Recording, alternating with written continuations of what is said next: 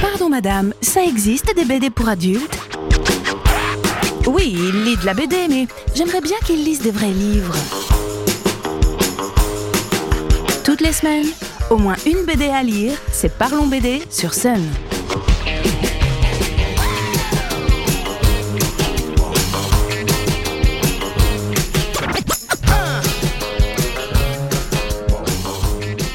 Salut les BD-philes Bon, je pense que tout le monde connaît Sherlock Holmes. Sa silhouette avec une pipe et son célèbre chapeau doit être aussi reconnaissable que le M jaune qui brille dans la nuit sur les parkings des zones commerciales.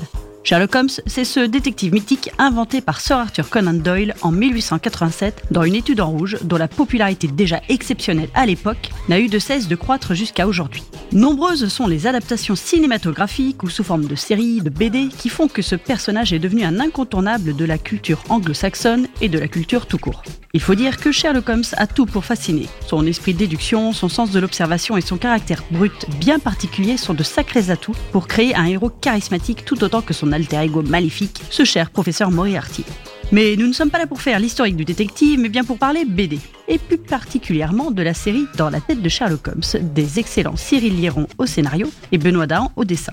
Avant d'aller plus loin dans la chronique, je dois vous parler de l'univers de Benoît Dahan et de ce qu'il a fait avant de s'attaquer à la montagne Holmes, car je crois que je n'ai jamais eu autant de plaisir de retrouver un auteur sur une de ses nouvelles séries.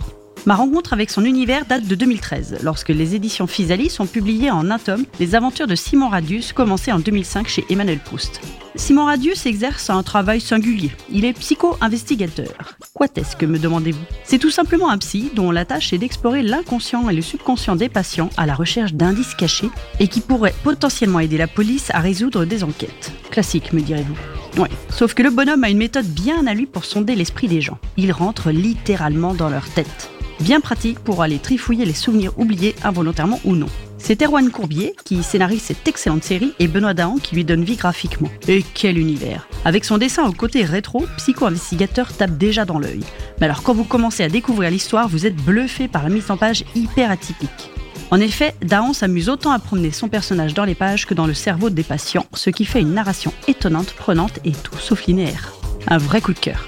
On retrouve Simon Radius dans un deuxième volume, désormais édité chez Petit à Petit, qui a récupéré les droits. Pour le moment en stand-by, cette série mérite bien d'autres tomes, mais il va falloir être un peu patient car Sherlock Holmes accapare totalement notre auteur et ce pour quelques temps.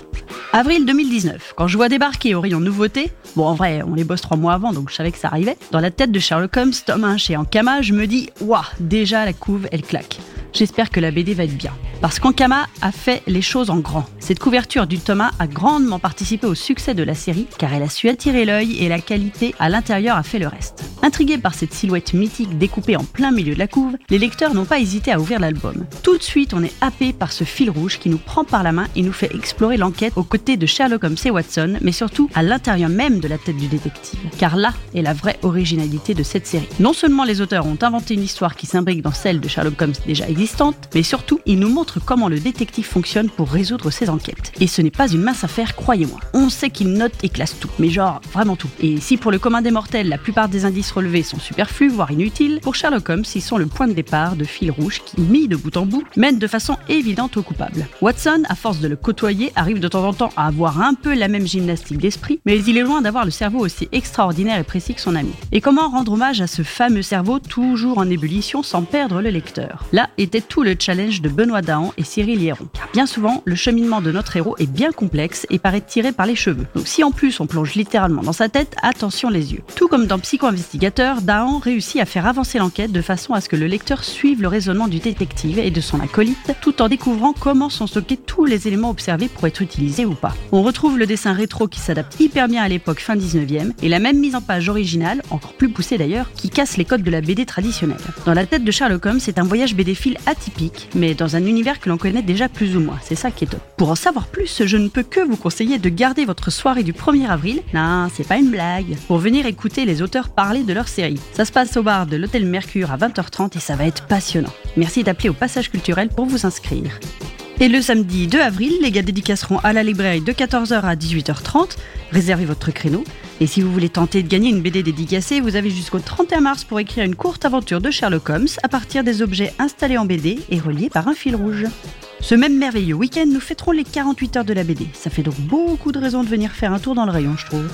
En attendant, vous pouvez réécouter les chroniques Parlons BD sur la page web de Sun. Et je vous dis à très vite pour plein de bonnes idées lecture.